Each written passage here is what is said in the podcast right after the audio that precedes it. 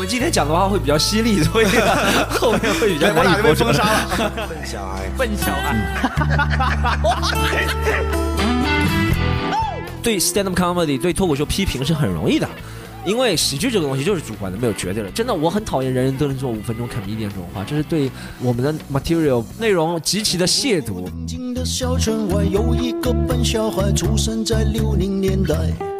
国内的现在很多脱口秀演员成长轨迹是依附于线上节目的，一旦依附于线上节目，你就不只是 CM comedy 了，你还是个艺人。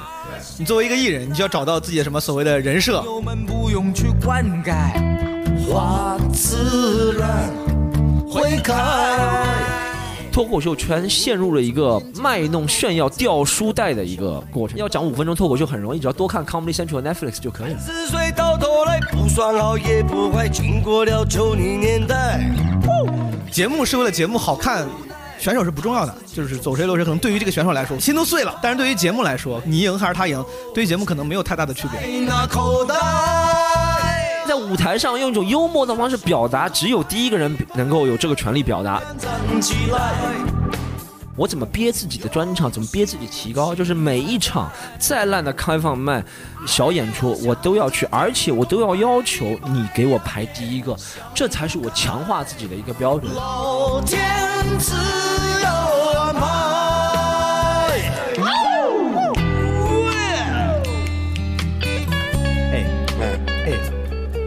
笨小孩跟聪明的小孩有没有什么分别？当然有分别了。聪明的小孩很厉害的嘛，可是笨小孩呢，也很可爱的。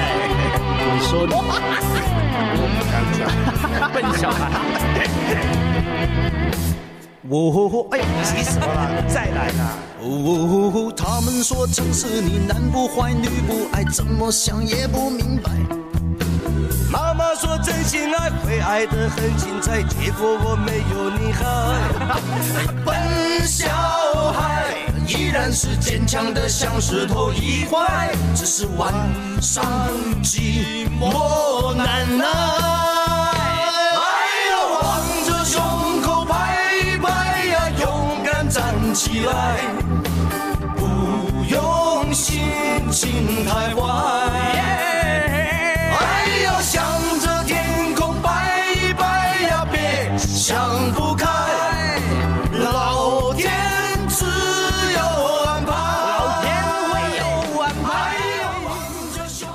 朋友们，这期基本无害是我大概两周前在上海出差的时候，忙里偷闲跟 Storm 录的关于脱口秀大会的一期节目啊。当时录的挺久，但是就像你们在题目里面看到的，估计。删了，少说有三分之二，我估计可能还更多，啊，其实有点遗憾，因为我记得当时录完之后，第二天 Storm 还给我发微信说，他说感觉这期节目应该能火，因为聊了很多很劲爆的内容，主要 Storm 比较 real，他说了很多真诚的看法，没有什么不好的东西，只是因为他真诚的分享关于节目、关于演员的这些看法观点，就有些东西我觉得实在不方便播。所以说，给删了。我跟大家解释一下，比如删了什么，为什么删？比如说删了一部分是脏痞人物的部分，就是评价有一些演员，其实没有做任何这个恶意攻击什么的，就评价也是很正常的评价啊。但是就是害怕可能会给相关的演员带来不好的影响吧，然后就觉得这个应该要删。还有一部分是当时 Storm 问我，因为我俩都是算是各自播客的资深主播，这期节目我们也没有准备，就基本上就是临时录，然后互相问问题。有一部分他问了我这个在节目里面的那个表现，然后比如跟呼兰 PK 啊这个环节，他问了我背后的想法、背后的故事啥的。其实我俩聊了挺多，但是我后来想了想，觉得也是。不足为外人道，所以说就也删了。至于那个评论演员那个，就为什么删呢？你们可能会说，哎，那上一季脱口大会三的时候，基本无害还做了一个小系列，叫内行看热闹。我请了一些行内的朋友，有些人还是上一季脱三的选手，就来聊，感觉好像也聊了很多演员。这不也播了吗？有什么不能播的？原因有二啊，原因有两个。第一个呢，确实是因为 Storm 他更 real 一些。他讲的很多东西更直接，而且实话说，很多我都很同意，就没有问题。但是这些直接的内容是否会给相关演员带来困扰呢？或者是至少让人心情可能会受影响吧？觉得要不就算了。另外一个也是因为去年我没有在节目里，虽然已经跟很多选手是之前认识的圈内的朋友，但今年因为自己参与了，几乎跟每个人都是朋友。你就在自己节目上，你你评价谁都都不方便。我觉得这这不是不真诚，这也是我一个 为数不多的情商非常不高的我。在社交时候的一个小准则，就是我觉得感情比道理重要，就没有什么道理是非要说给别人听的，就别伤感情。好，解释完了，大家还是可以听一听。我觉得这期节目呢，有可能是基本无害这一季脱口秀大会相关的唯一一期节目了。去年还做了一个小系列，出了三期，今年可能也没时间，也没有更多的人可聊了。节目里也会解释，这季估计就聊这么一期。大家对这个节目、对脱口秀这个圈子感兴趣的，可以听一听。我觉得对于一些啊演员朋友，可能也也是有帮助的。就我们的一些讨论，对于一些观众朋友来说，我们那些讨论也能帮助你更了解这个行业，甚至行业的一些创作者内部的潜规则，说不定可以帮你能够就未来更好的去欣赏脱口秀表演。好，我不废话了，让我们来听一听无比 real 的 Storm 跟越来越不 real 的我关于脱口秀大会瞎聊的一些有的没的。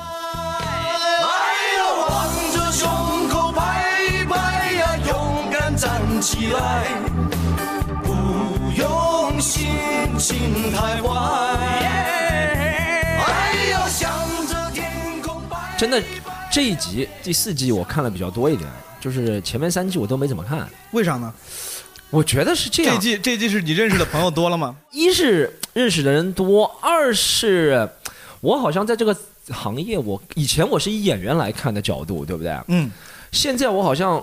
会怎么说？以那种制作或者什么角度？因为我也尝试想，我们要不要来借鉴模仿这个节目？明白？来 produce 一个这个节目。现在已经成大老板了，有的对有有可能运营思维了，有可能运营。对对对，所以我会从旁征左引的角度来看这一季的节目，所以会看的比较多一点。所以咱们两个可以有些聊，有的聊，一集肯定能聊下去。我们聊一集啊，朋友们，我今天来到了 Storm 的喜剧联合国的办公室。我跟你说，Storm 在他的办公室，他有一个单独的。Executive Office，对，有个有个，哎，毛东这个浴缸怎么样？这个浴缸还有个浴缸是吧，还行。你这个不过这个镶的这个金显得有一点稍微浮夸了。它大落地窗还挺好的。那个，我跟 Storm 我俩临时起意，昨天我临时跟 Storm 说，我说在我回北京之前，我马上就要回北京，朋友们，嗯，我说要不要跟他聊一起那个脱口大会？老听众知道，去年我们还录了一个系列叫内行看热闹。我我我听了那个，我听了应该是三集里面，我听了两集完整的，对对对。那个反正聊的也比较松散啊，但是都是跟演员朋友聊着玩的，那还不错，因为我比较真实。对对，一是比较真实，二是我们作为行业者，虽然我们有参与这个节目，但作为行业者，你讲的那些东西的背景我都知道，所以挺有意思的，对不对？能听懂，所以很有意思。然后今年呢，朋友们也知道，我在这个脱口大会 第一轮海选惨遭折戟。所以说，毛东淘汰有黑幕，来世变成樱花树。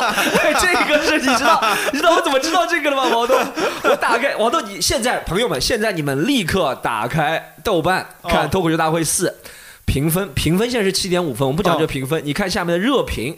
第一条点了三千多次赞，就是毛东淘汰，你这个，我现在就打毛东淘汰有黑幕，来世变成一个花手四。我名义这么讲，我要起义了。热点第一，第一，我要起义了。这个地方我澄清一下，当时 Storm 现场帮我搜了一下，根本就没有三千多，只有三百多。但是就让我们以 Storm 的版本为准，好不好？虽然我自己心态消化的挺好，而且这个节目也参与过几次了，也遭遇过什么淘汰，这个心态倒没啥。我跟朋友也分享过很多。但这么早淘汰是第一次，是吧？对，就是 这个确实有点意外。我靠，我他妈电动车都买好了，我操！我在上海电动车都买好了，完全没用上。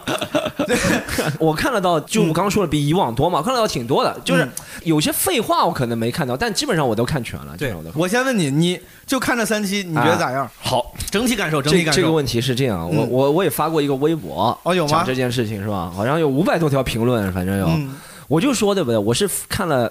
第一个星期的两集之后，我说，给我的感觉印象不是很深刻，呃，令我感觉到 amazed 那种震惊到的人，或者令我感觉到眼前一亮的人不多，可能是因为我都认识他们的关系。对。其次，我就点出这个节目令我觉得最大的一个问题，就渐渐去年其实第三季我就有，但第第四季更加明显的一个走向，嗯，就是它它已经完全是一个综艺节目，和脱口秀不是特别大的关系。嗯。然后它最大的问题呢，就是他让别人觉得这是脱口秀，其实是一个综艺节目在做，对不对？他最大的问题就是。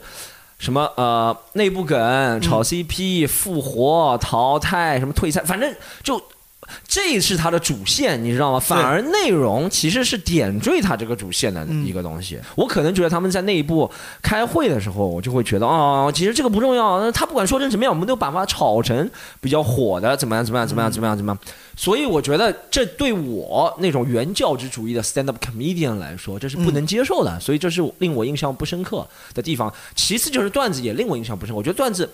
很很少有人令我印象深刻在这几季里面，但有没有可能？这是我我也是真真心话啊，因为我感觉第四季这个段子内容已经属于是跟前几季比，至少不比前几集差了。会不会有可能是你看太多了？就比如就像这些人都来，甚至很多人在成名之前都来你这儿演过，你也都看过他们的段子。我我我觉得是这样，就是首先啊，我必须就是 disclaimer 说明说一下，就是我现在。咱们俩聊的工作，我好像就像一个 critics 的批评家的。其实对 stand up comedy 对脱口秀批评是很容易的。是的，因为喜剧这个东西就是主观的，没有绝对的，对吧？所以呢，我现在如果对这个批评，将来大家对我主观的批评，我也能接受的。就是今天是来个做批评家，不是说绝对的不好，只是一个要从一个挑毛病，或者是就要说他的消极的一部分，也说他积极的一部分，对不对？就是从一个 critics 角度来说，我觉得，我要尽管 critics 没没有。对，我觉得问题是这样，一个是你刚刚说的这些人我都见过，对吧？大家都见过，对不对？其次就是这些。能聊的话题越来越少了，这点也是不可避免的。我也不是在替节目组推脱，确实我是觉得，嗯，这个一年一度要在电视上上这个节目，强度是有点大。嗯，就除了像对你呀，或者智胜啊，或者是你说秋瑞，对不对？从来没有上过电视，观众是眼前一亮的感觉。其他人的难度确实是越来越大。嗯，这个创作是这样，就是因为如果我觉得真正的创作者是只能往上不能往下的，对不对？他只能接受我。做出的作品比以前更好，嗯，有可能他觉得是搞笑，但觉得他没有不论从深度啊、观察性啊或者议题没有以前更好，他可能就放弃了。所以我能理解一些老选手不能出好作品，一是这个，就是我给他们找推脱词；二就是他们这些人就不 care，也有可能。老选手，我听过，我就直接点去年。由于很多原因吧，只能演了十场演出。他一年只演十场演出，你能期待他有什么新作品？他只能讲那些超人范的东西，对不对？这是他主观造成，也是客观造成的。嗯，他的内容就是在超人饭，他就是在 exploit 剥削他以去年再弄一点那个，而且他在迎合去年迎合的那批人，他没有在挑战那批人。说到底就是这样，你们觉得很牛逼，我觉得这个啥东西？我感觉这个这也是大家像。我说的难听点是向市场屈服，说的好听点就是找到了自己创作的方向。对，垂直，垂直，垂直。包括他们，你你说就是找到了一个话题，就 exploit 这个事情。对对对。其实去年那个内行看热闹，跟几个演员也聊，很多人他就是很多咱们的演员 fellow，他们在上节目的时候，嗯，他们是希望能找到一个人设，对吧？他们巴不得找到一个人设，他们巴不得找到一个可以 exploit 的对的的话题。你像现在可能有些演员就是性别议题。有些演员职场，职场一些外貌，对，就有些人是那个社会底层的生活之类的。你会发现，哦，他觉得这个好，这个好，这这个跟我我平常在公司里面接触什么抖音创作比较多，很多抖音创作我们有个法则，就是你各种试各样各各种各样的形式。对，当有一个视频爆了的时候，你就再也别改了，你就一直用这个路数，你就一直用这个路数，直到这个路数再不好使为止。我估计这个也是一个理性的降低风险的举措。他就他就会一直讲这个东西。其实毛东，我也有时候在想这个问题。这个其实不仅是脱口秀了，你知道，其实这是从一个科学数学的角度来解析一件人文情怀的事情，对不对？就是把文艺的事情数学角度，怎么从数学角度，就是说。就是从数字上来说，明显的人对你这个停留时间更长，更愿意和你互动，那你就应该往这个方向走，对不对？其实你看，我们如果做脱口秀，如果原教旨主义，我就觉得我什么话题都能讲，我无所谓。我今天可以说我支持女性，怎么怎么怎么，明天我就反对，对，因为我觉得这都是我的思维，我有正面有反面。但互联网其他人不是这样想的，但但但互联网对人的剥削不是这样的，就是它会让。一直给你推，你就会觉得这个是你根深蒂固。就像我现在不看，除了脱口秀之外，嗯，我如果看其他的，我就会。觉得脱口秀，你的微信里面不是你的，你的抖音里面全他妈是美女。对 对，看其他的我就会觉得，我这个胸小的就没有胸大的好看。你懂吗？你懂？你你懂什么意思吗？就是可能就是这样。就我们看待脱口秀，可能是更期望更多，但其实对别人来说，对这个大的行业，对上面操作的人来说，它就是一个嗯游戏，对不对？一个数字，一堆数据，可能就是一堆数据。所以是，但对演员来说，其实演员需要的，我觉得有些演员需要的，他也是需要关注，每个人都需要关注度，对不对？嗯需要成就感。那他觉得这条路能够获得成就感，就我讲什么都会被人骂，这条是获得赞扬最多了，为什么不走这条？对不对？而且他们确实，我就这个身份，除了脱口秀演员 stand up comedian 之外，嗯，就不可质疑的，就是无可否认的，国内的现在很多脱口秀演员成长轨迹是依附于线上节目的。嗯，一旦依附于线上节目，你就不只是 stand up comedian 了，你还是个艺人。对，你作为一个艺人，你就要找到自己的什么所谓的人设，对然后找到自己的那个观众。嗯，今天别人就是因为你是这样的人 personality 才喜欢你的。就像你说的，真正的 comedian 可以今天骂男生，明天骂女生，对但最好如果你要是想做赚艺人钱的话，对你要抓住这帮观众，对对好不容易有人喜欢上你了，你不能明天反水了。是是是是，所以说，就他们的就作为艺人的这个策略，这个 strategy，我呃表示理解。嗯。嗯对，确实是，就是要看你往哪个方向。就是你知道，从这个这项技能 stand comedy 本身来说，是想突破更多的可能性。嗯但从传播学，传播学是另外一门学问了，对不对？传播学或者是呃社会学或者人心理学。人更多的愿意停留，更多的是自己喜欢、自己感兴趣的话题。对我觉得从一定的角度来说，做节目这样做是对的，但嗯很不幸，我是一个 stand comedian。聊到这儿，我导演剪辑音轨跳入一下，朋友们，我解释一下前面的几个话题。最开始，Storm 提到说，今年的脱口大会感觉没有去年的印象深，就是能记住的内容更少了。就这个，我其实也很奇怪，因为我听过一些朋友也给了我类似的反馈，说感觉今年没有去年好看。我自己没法给反馈，因为我自己因为个人原因没有看，我没有观感。但是朋友会有一些人给我这样的观感，我有点奇怪，就是因为我觉得今年的内容应该是比去年更加优秀的，一年比一年好嘛。尤其是今年脱口大会节目组为了提升内容质量，就是广罗天下人才。很多之前在线下积淀多年，或者是积淀很久，就是很优秀的演员，今年都被节目组招罗到这个呃节目上去了。本来带来的是很多大家打磨的很精心的段子，呃，当然也有很多朋友出来了，被大家认识，然后被大家认可。但是其实没有我想象的多，没有我想象的那个呃效果那么出色。我其实也很奇怪，为就不知道为啥。我觉得这可能就是还是我不懂节目。我但是我觉得这个节目不是我不懂，就是哪怕那些很资深的导演，他们也没办法做到说判断非常准确。我在我有限的参与线上节目的录制这个过程中，我也目睹过很多，就是所有人，就不管是同行，就是选手、观众还是导演，都觉得这个人今年一定能出来，一定能火啊，他肯定可以。哎，但最后好像就不如预期。就我只想感叹一下，就是节目的观感没有去年好这个事情，其实不一定，可能是因为别的一些原因。因为在我看来，内容上是更好的。我只是想表达一下这个影响一个节目的观感或者大众传播最后效果的因素实在是太多了，不光光是内容，它甚至可能会给你一些错觉，让你觉得以为是内容不够好，所以说没记住。但我觉得可能不只是因为内容不够好，甚至可能就不是因为内容不够好，可能是因为一些别的原因，让你误以为是这个原因。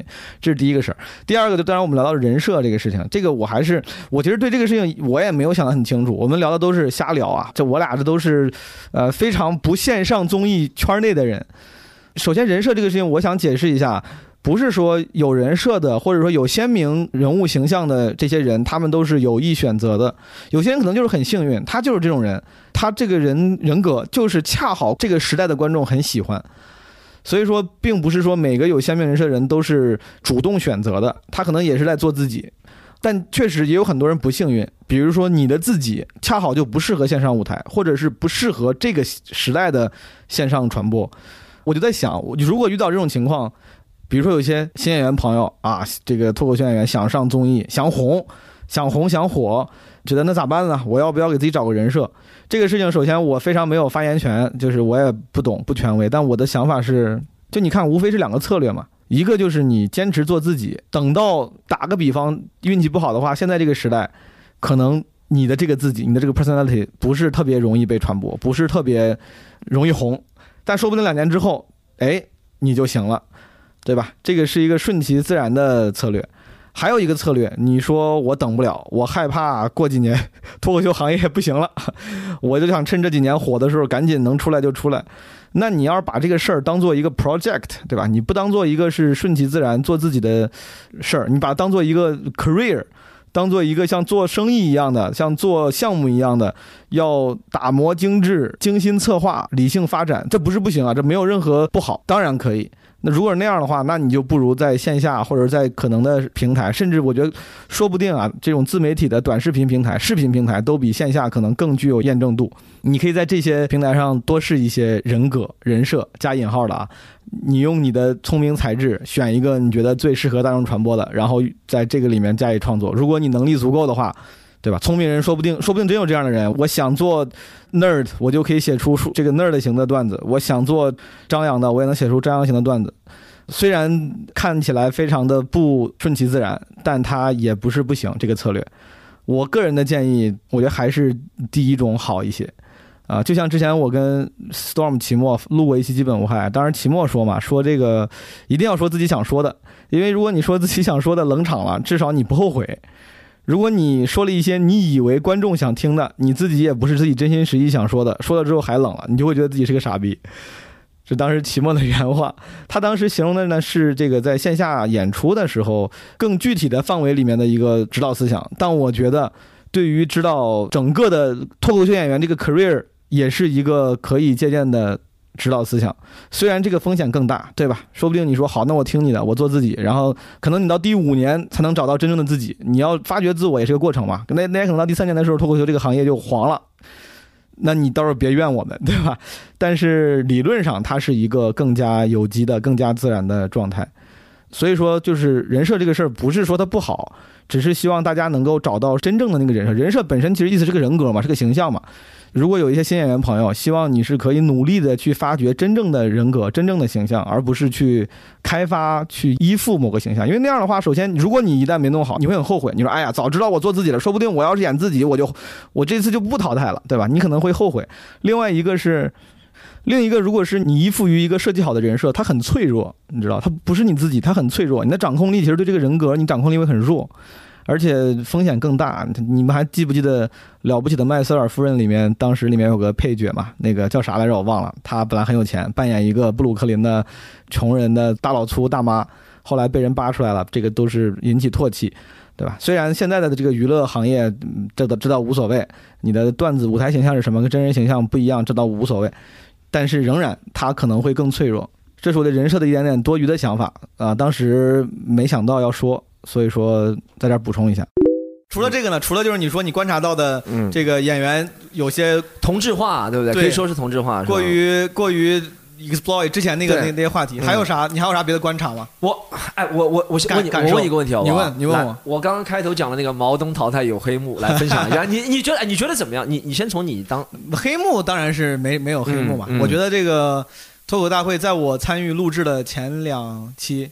这四集那个那一次录制里面，嗯，我觉得那个整体是也非常公平的，嗯，就一个节目是个游戏，我一直跟跟别人说，就像奇葩说这样，我参与录录的另外一个节目一样，它是个 game，这个 game 的规则告诉你了，就所有的那个所谓的综艺赛制，它就是它的 game 的规则，嗯，它不是高考，不是说国家说为了最广大人民的公平利益做考虑的，啊，节目是为了节目好看，节目利益做节目的好看做好，那个这这很正常，我非常理解，甚至我在录之前那个奇葩说的时候，啊。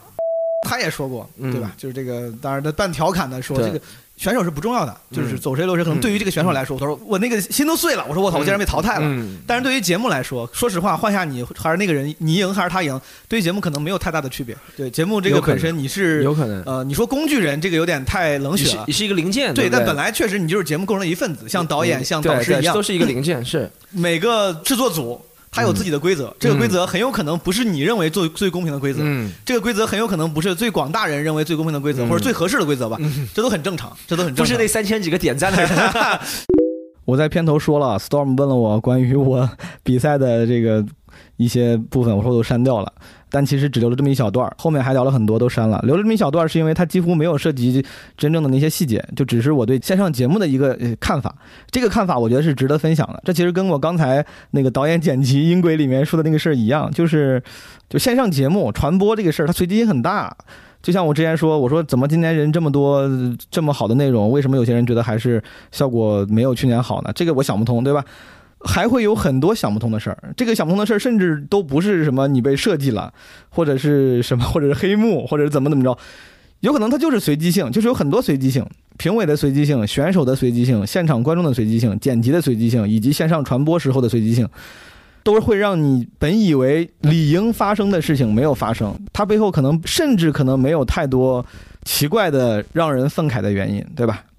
就我觉得这这是个游戏，游戏有自己的规则。这个地方之所以留下，也是想跟一些想上线上节目的线下脱口演员同行们分享，就是如果你想上线上节目的话呢，它不是高考，它不是你觉得你自己考六百三十分就是比六百一十五分能上更好的学校，就是就连高考对吧？你分数线你分数比他高，说不定你志愿没报好，都还是有随机性的。况且它没有那么量化，大家一定要做好这个心理准备。我之前上另外一档那个节目《奇葩说》的时候，也是我见过很多优秀的辩手。或者在圈内，大家觉得啊，这个人很厉害，但是早早被淘汰，也没有人要故意害他，就是各种随机的原因。所以说，大家放平心态。之所以说这个，也是因为听说今年有一些选手嘛，本来也是各种优秀选手受到了认可，然后觉得这个有更高的期望，但是这件事情没有发生之后呢，就心态可能不是很平稳。我觉得就是尊重世界的随机性，尤其是综艺节目的随机性，就做到尽人事听天命。虽然很多人说我是尽人事听天命，但是。有时候你会误以为天命已经定了，就是你误以为天命就是我一直演得很好，全都认可我，我大概率至少得走两轮吧，对吧？不要抱这种太就是天命会变的，天命就是运气，这东西会会变的。说这个单纯只是想让大家放平心态而已。对，包括当时我们录节目之前有个动员会，然后李诞当时是给这些选手们，就是创作者们、演员们说说这个节目啊，呃，就是借假修真的一个过程。他说这个话本身是让这个创作者们、演员们心态能够放平，说节目是假的，你的个人成长是真的，对吧？这个节目呢，就是一个产品，你要通过这个产品、这个舞台，然后你要让自己成长。就这个，我觉得适用于所有行业做所有事儿，甚至参参与什么比赛节目的朋友。节目比赛它是假的，你让自己成长是真的。虽然如果这个节目能让你红，那个成长可能是更大的，那当然最好。但如果没有的话，你就这么安慰自己，对吧？你就说我至少成长了，借假修真。我觉得这是一个比较好的自我安慰的方法，跟大家分享一下，共勉，好吧？今年是最明显的感觉，就是脱口秀圈陷入了一个。卖弄炫耀掉书袋的一个过程，你知道什么叫掉书掉书袋？我知道，当然知道掉书袋子对吧？就是孔乙己是吧？就那张，对吧？是孔乙己吗？孔乙己算算孔乙己算掉书袋子一种，对不对？嗯，就是莫名其妙、完全不合时宜的要加进一些什么例子、一些名人名句、一些什么成语、一些很生涩、很生僻。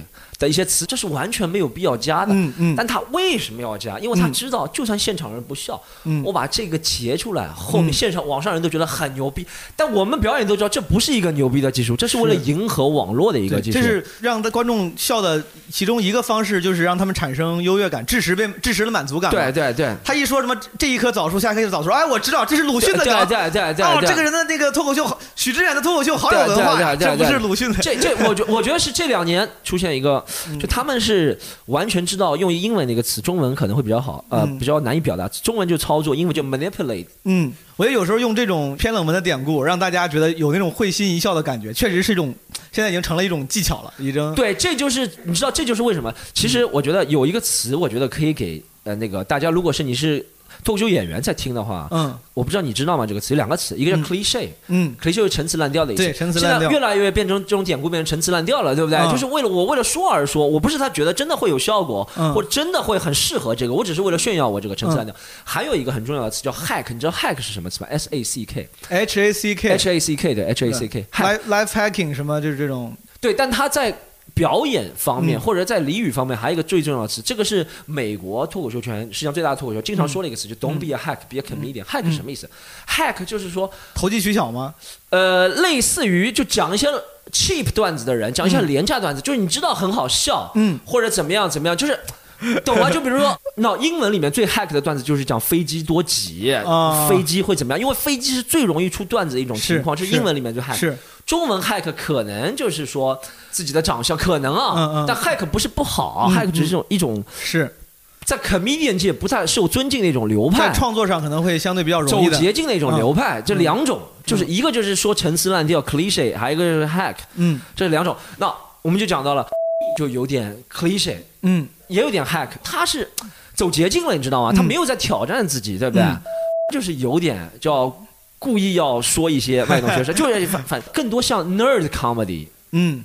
对不对？有点像 nerd comedy，有可能。哎，你这么一说，说不定就是他们每个人也有自己的流派，有点都像开发出了自己的风格。我自己因为没有太关注分析，但是你这么一说，有可能他们是有意识的在往那个方向去靠拢。对，因为你知道，哎其实你刚刚说那个风潮，stand up comedy 的风潮也是美国比中国领先好多好多年，是对不对？所以你现在去，我讲到底，你说啊要得罪人，那一套没有人用嘛？之前嗯国外用了多呢，但是他嗯是第一个搬过来，然后加几句啊啊啊就好笑了。但其实这个多看了你也觉得是是有点 hack cliche，对不对？是是这样，对不对？是，咱们再说一个好不好？嗯，豆胡豆豆那个，大家觉得好厉害，他不用话筒，但其实现在被称 Robin Williams 对不对？你说豆豆被大家大家称为效效果阿金卡对卡。，阿金卡卡、罗宾威廉姆斯用，但豆豆这个又不一样。嗯我又仔细想过了，嗯就是他们虽然都是借着国外的一种比较流行的风潮过来，嗯但是豆豆那个。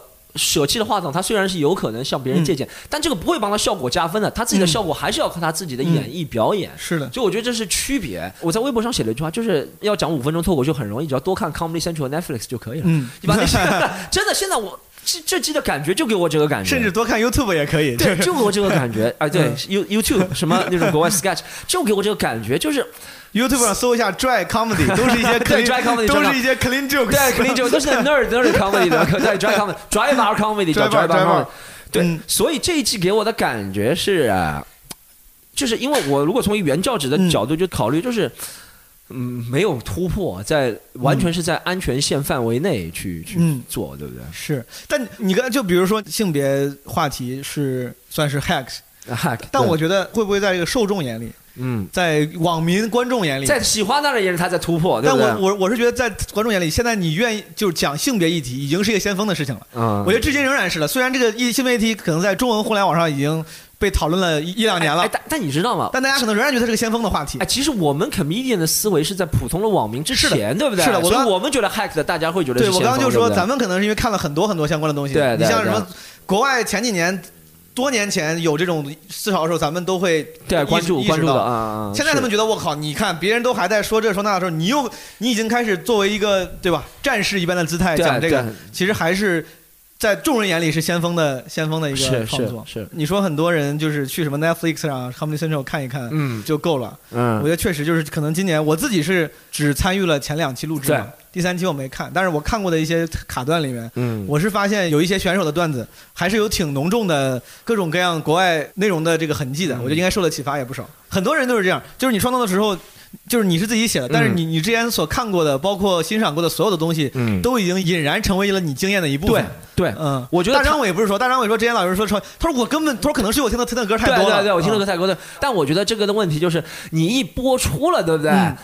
问题是，一是他不可能再承认了，他说嗯。这个不是，他就说我就是这个想法。嗯。那令我比较讨厌的是，他这个会影响到那些观众的看法。就比如说，我们指出这段可能相似度太高了，观众说、那两个人不能想一样的东西吗？或者怎么样怎么样？嗯对，两个人是能想一样的，但在舞台上用一种幽默的方式表达，只有第一个人能够有这个权利表达，嗯这也对不对？是咱们创作的一个算是潜规则了。是潜规则，就是对，大家因为为什么很多事情，你看台上讲的事情，咱们都经历过。嗯为什么他能讲出好笑，你讲出不好笑？因为他用了他一个独特的表达方式来，嗯对对不对？对这一个独特的表达方式，致使他搞笑的，是受到保护的。我每次和不懂的人，我不想辩论啊，但看到嗯他们的论点就是，呃，他是说色盲？他是说地洞，他们两个都有这个想法，哦 能一样吗？对，是一样。就比如说，我能唱歌，王力宏唱 Baby，你就是我的唯一；我能唱宝贝，我是你的唯二，能这样唱吗？你说你是唯一唯二，懂懂什么意思吗？嗯，你说郭德纲都说过了段子，你能说吗？相声都说烂了这个段子，有可能现在人多了就变成个什么所谓的公用感，但没有公用感这个说法。嗯，公用感只是你对自己放弃了要求，对不对？你像对于咱们创作者来说，或者如果如果是咱们是属于打个打个比方是属于权益被侵害的一方，对咱们会觉得很可悲、很可怕。但更可悲的就是一个，就是大部分人觉得这个事情是 OK 的啊，或者说这个世界的，我觉得世界的这个规则就是这样。像当年郭德纲不是也被人说过很好几次抄王刚呃，郭德纲是无所谓，啊，打个比方，我觉得这种事儿，包括大张伟和郭德纲，大张伟也被人说，就是他们的存在，就是他们的这个这个人生轨迹的存在本身，会让很多人觉得 fuck it，就是他妈反正 就是你虽然被人说说说，你总会忘了，我总能红的，就是只要就是你们那个到最后你只是在网上说了几句话的人而已，我到最后就红了。当大家一旦接受了这个设定，他自己的那个心里的愧疚、那个 guilty 也会少很多。对，这一部分呢，我跟 Storm 聊了一下关于有些脱口秀演员呢，在形式和内容上借鉴国外演员，不也不一定国外演员了，就是借鉴的这么个事儿。呃，我也补充一下，画蛇添足一下。我觉得形式上借鉴其实没有啥问题啊，不管是王冕音乐脱口秀，还是你像双胞胎这种双人脱口秀，因为你就像脱口秀这个形式，也是本来咱从国外借鉴过来的嘛。这种我觉得形式的借鉴跟发展，这个没问题。国外唱什么 trap，咱们说唱也唱 trap，问题倒也不大啊。这是我目前的观点啊。你如果觉得之前你不知道，现在你知道哦，还能这么搞，那我适合呀，因为自己长见识，有了新的启发，发现了更适合自己的艺术形式，这是个好事儿。关于内容上借鉴这个呢，其实不用多说了。首先，这个话一说出来，大家觉得这肯定不对。这部分我跟 Storm 我俩聊天内容删了很多，因为涉及到一些我俩在那儿讨论有些演员的内容，不方便分享了。但这个地方呢，我想再次说一些老生常谈，我们圈内脱口秀演员，我觉得算是都比较达成共识的一个潜规则，但是观众可能还不是特别了解的一个这个潜规则，就是。所谓这个脱口秀里面的撞梗啊、借鉴呀，甚至有些有些时候更严重抄袭。抄袭这就不说，抄袭这个可能就是非常非常像，这就甚至没有什么个讨论余地了。一般讨论或者有争议的点就是在于，哎，这个东西有些人觉得哎不算抄吧，这也算抄；有些人觉得哎这个有问题，有些人觉得这个没问题。争议的区域、灰色区域，我们一般的潜规则是保护表达，不保护前提。就比如你俩都讲一个上班的事儿，讲一个喂狗的事儿，讲养宠物的事儿，OK，没问题。就是前提一样，就是这个背景甚至一样，故事的出发点一样，可能都没问题。但是你的表达技巧不能撞。比如说像之前博洋维权的时候嘛，哎，后面好像我们聊到啊，之前聊到了维权，白凯南说跟他撞，就是因为他那个他那儿那个呈现那个表演几乎是完全照搬，这个就属于是表达呈现。你给借走了，哪怕你把那个背景全换了，我讲的是在夜店，你讲的是在歌舞厅，你讲的甚至是在自己家里。你说我在家里跟朋友玩，我这么这么搞，然后你的那个表演跟博洋完全一样，大家也会觉得，哎，这你不是抄那谁谁的吗？这跟谁谁的表演不是一样吗？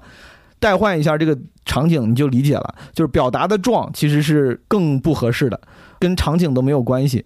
有些时候会出现有些人表达跟另外一个人撞了，就是明显是可能是不合适的，但是有些人会出来洗，说，哎，但是你讲的是职场，他讲的是学校，那不一样。这站不住脚的朋友们，就说这个呢，是一个是想帮观众也稍微厘清一下，有时候圈内讨论的撞梗到底大家的线在哪儿啊？目前的线大概是这样的，也没有个法律去规定，这是我们目前的一个比较达成共识的潜规则，啊，也是帮助一些新人演员朋友们，你们可以引以为戒。当然，你说你呈现表达不一样，但结构特别相似，当然你尽量别什么前提特别相似。如果这个前提的这个角度本来具有非常大的独特性。然后你说那我只是撞前提了，后面不一样，其实也不是特别合适。但这东西没人规定，没人说，只能靠自己自觉。你像前一段时间期末在我们那个单立人群里还问，他说这个什么什么什么什么的场景，这个前提有没有人写过？都有演员说好像听过哪儿哪儿讲过。他说好，那我就不写了。就这就属于是非常自律的，就可能前提的撞都不是那么没有那么严重的问题。但是他自我要求非常高的选择避开了。当然，另外一个原因也是因为可能那个场景下、那个前提下，很有可能一旦你写了这个前提，表达可能也会撞，他可能也是规避这种风险。我自己这次也遇到了一个类似的事情，有个演员可能是无意跟我的一个梗撞了，就是梗一模一样，就是我非常不愿意去。去就是拿着鸡毛当令箭，特别把自己当回事儿，说哎，你给我段子撞了。因为说实话，也不是什么多么精妙的段子，但那个梗撞了，就确实像到了一个，但凡他讲了，我要在线下再讲呢，观众但凡看过他的表演，就会说，哎，这不是那谁谁的梗吗？就可能会有这种效果。或者如果我先讲了，别人再讲，他们就会说，哎，这不是毛东的梗吗？我觉得这个其实也是一个非常好的自我审查的标准，就是当你写这个东西的时候，如果你自己知道可能跟那个谁谁有点像，你可以自己想一想，这个梗你讲出来之后，别人看完之后再去看那个人，他们会不会产生说，哎，这不是谁谁的梗吗？但凡有这种相似度啊，可能就有点问题，对吧？当然，这个每个人每个观众的标准也不一样，只能说靠自己拿捏了。用这个东西来自我审查一下，我觉得可能会更保险一些，尽量不要有这种情况。然后最后就是我提了一个，就我觉得最让人不安的是。因为我觉得国内啊，就是有一种胜者为王的传统，就大家没有那么尊重姿态这件事情。就是你的吃相好不好看，只要你别犯法，大家其实不太苛责你的姿态。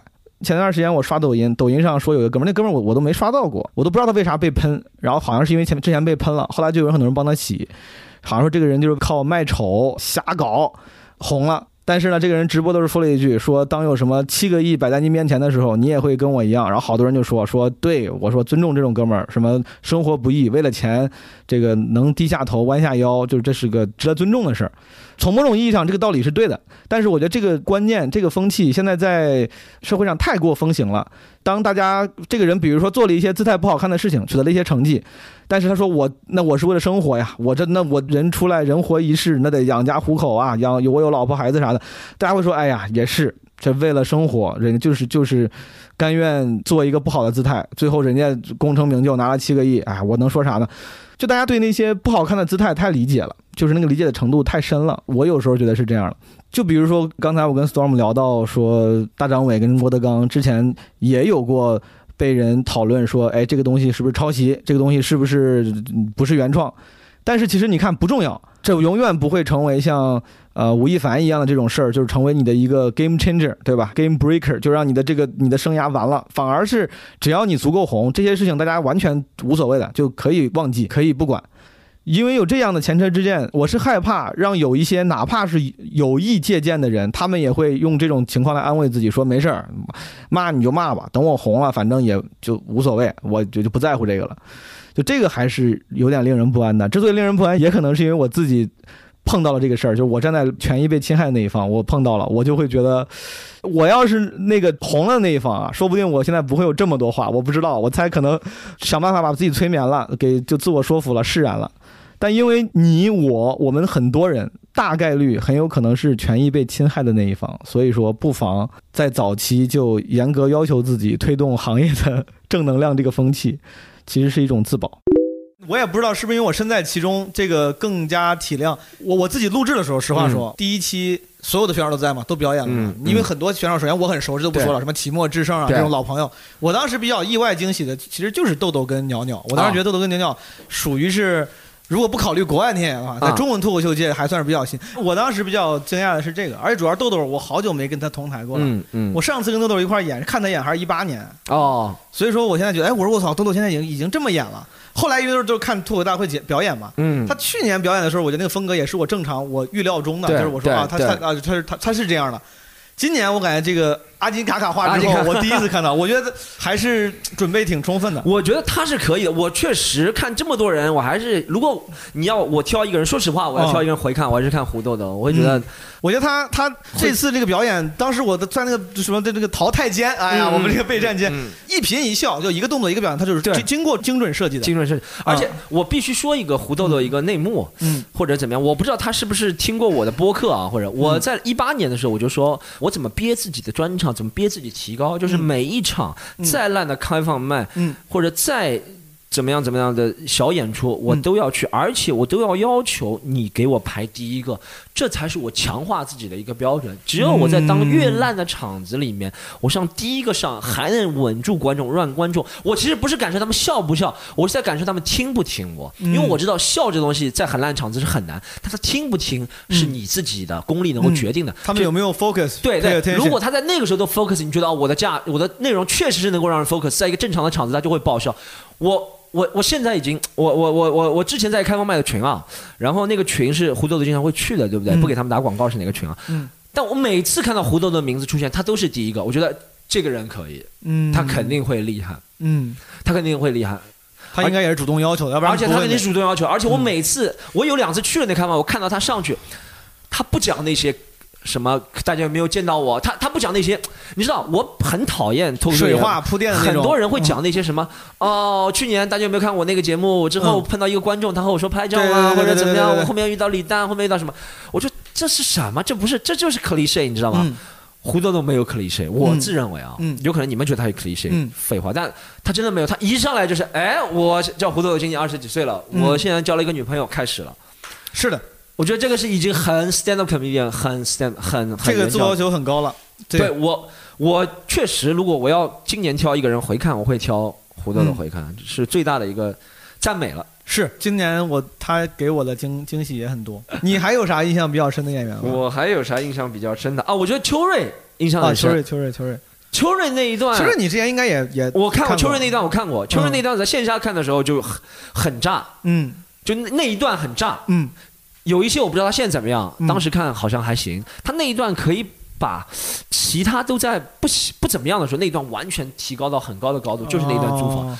那段租房确实很厉害，嗯，而且那段租房厉害在什么地方？嗯，就是他也用了一些什么常识，什么三棱锥，嗯嗯嗯就这里有钻石，嗯或者是什么你要画一个辅助线，嗯但他那个是合适的。嗯，秋瑞那个对就是他不是掉书袋，他是合适的展现了一些知识或者怎么样，对，有一些是辅助线那个挺妙的，对，嗯那个真的是合适的，对不对？那个词是用了非常精确，如果没有辅助线，真的没有那么好笑，对不对？对所以我觉得他牛逼。秋瑞那一段确实，他把每一个字都打磨了非常好。嗯但你看，这就是一个问题了。就秋瑞在线下，我们也认识他两三年了吧？嗯我们印象可能深刻的那一段段子是印象很深刻的，对不嗯对？他打了我两三年才这样，你让效果其他演员嗯才华。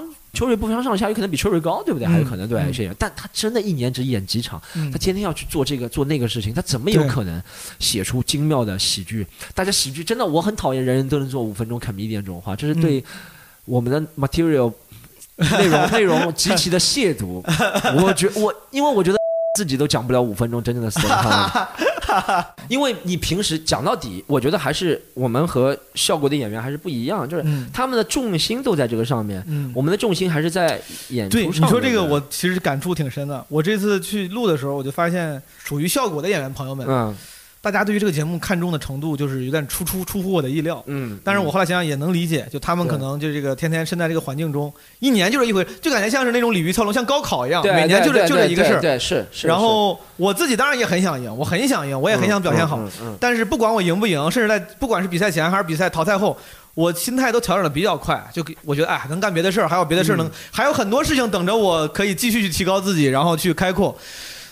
但是在我尤其是在那个比赛前，我就感觉大家那个紧张程度嗯和对于这件事情的看重程度，就是那个气氛让我觉得有点，甚至我觉得不太能理解。我说不至于吧？有一个我很，我觉得就是比我还年长点的演员朋友，啊我也都很很佩服的，就是很欣赏的。他那个也是表现不佳之后，我说不至于吧？我说你这也是老演员了，就因为这事儿，我说没事儿，明天再来。对我那个我不是要故作呃老成和洒脱，我觉得对不就是这么这回事儿嘛。对，但他明显好久走不出来。我觉得啊我后来想了想，可能是因为在他们的那个那个世界里，那个那个环境里，这个节目太重要了。行吧，还有吗？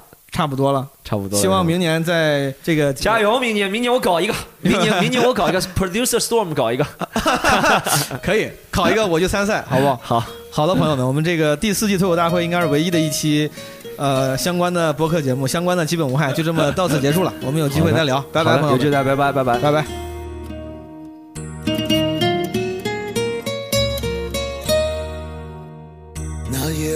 喝醉了，拉着你的手，胡乱的说话。好的，朋友们，因为这期的节目确实删减了太多，所以说我画蛇添足的还加了一些旁白的部分。再次给 Storm 道歉，删掉了他非常多精彩的发言。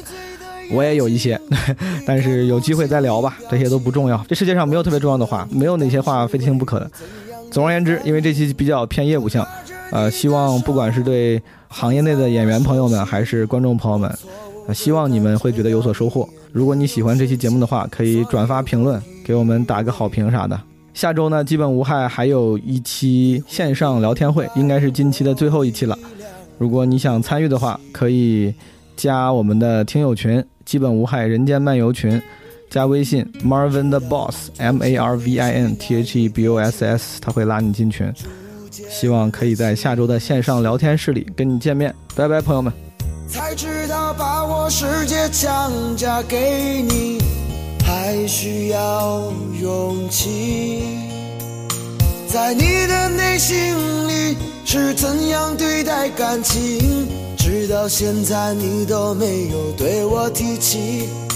我自说自话，简单的想法，在你看来这根本就是一个笑话，所以我伤悲。尽管手中还残留着你的香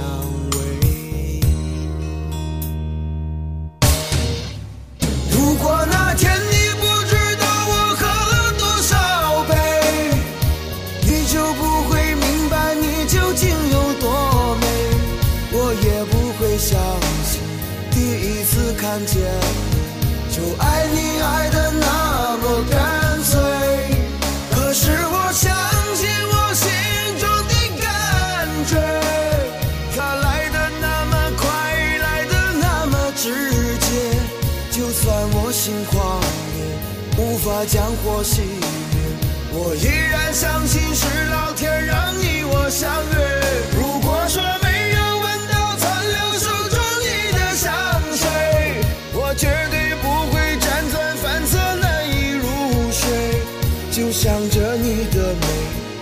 着你的香味，在冰与火的情欲中挣扎徘徊。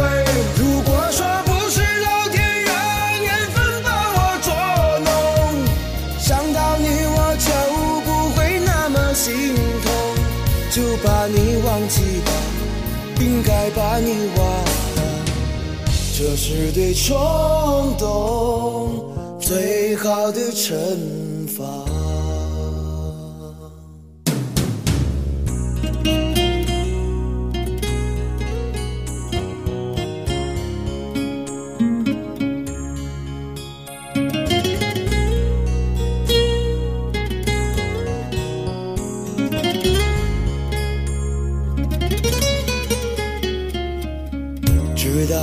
转身离去那一刻起，逐渐的清醒，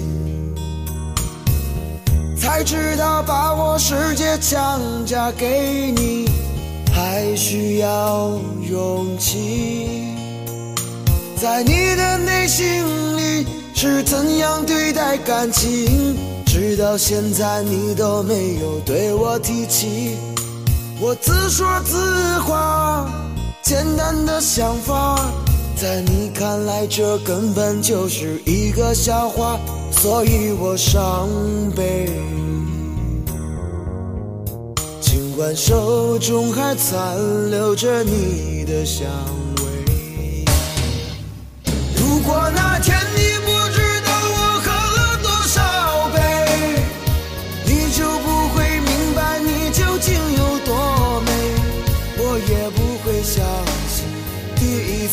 看见就爱你爱的那么干脆。可是我相信我心中的感觉，它来的那么快，来的那么直接。就算我心狂野，无法将火熄灭。我依然相信是老天让你我相约。